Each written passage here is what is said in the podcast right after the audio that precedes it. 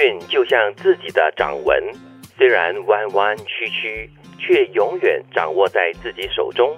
要么你驾驭生命，要么生命驾驭你。你的心态决定你是坐骑还是骑士。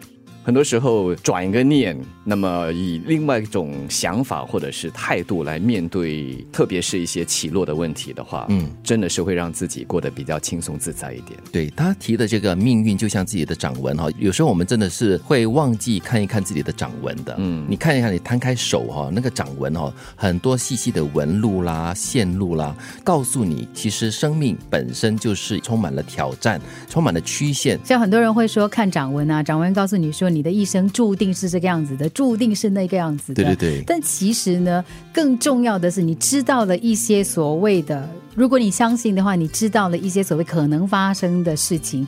但是呢，你能够调整自己的心态去应对它，那很重要。就好像你，你可能看星座，星座告诉你说，哎，你今天出门可能会遇见个什么事情。对对对。然后你你想到的是，哦，完了，我今天会这个样子，还是你想的是？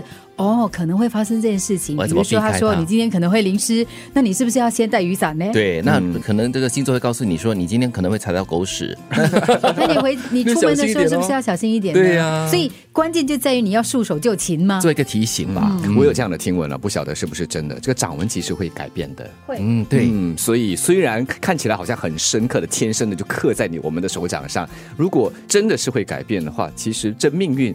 还是掌握在你手里。对，有些人他们不是说，呃，断掌的人可能就命会很苦啊。我有遇过一个断掌的朋友。但是他活得很好啊，所以我觉得你不要太相信一些东西。那你有一种迷思的话呢，可能就会在这个迷思里面打转。我觉得要学我妈妈的心态。嗯，我妈妈呢是很传统的这个华族妇女，所以她会去看掌纹，会去他们讲那个翻命运牌什么什么的，看面相，对不对？对对对。但是呢，她总是会告诉我说呢，其实哈，就是你知道好的你就开心哦，你知道不好的你就要心理准备咯，或者忘记，呃，就是心理准备过后呢，就不要一直挂在心上。对，比如说你看个掌纹。他告诉你的个性是这样这样不好，他说哦，那个叫我的缺点，你就改。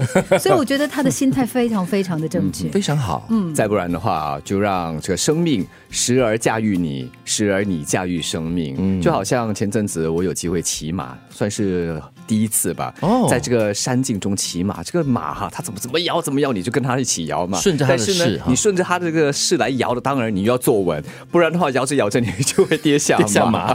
所以我觉得这是双方双。向的吧，就是生命和你之间的这样的一个平衡。我很喜欢这句话的最后一句：“你的心态决定你是坐骑还是骑士。”对，就如刚才呃德明所说的嘛，如果真的是骑在一个马上的时候，偶尔你就是要顺着他的势，偶尔呢可能你可以驾驭他，就是鞭笞他走你该走的路，这样子。总的来说，就是掌控你自己命运的人可以是你自己。所以我们在呃这个生活当中呢，一定要有一种积极的心态，嗯，就是你要告诉你自己，是啦，可能有一些事情决定了一些方向。但是呢，你绝对有能力改变你自己的方向，改变你自己的命运。即使真的改变不了的话，我觉得偶尔认下命也不错啦。不然的话，让自己也活得很辛苦。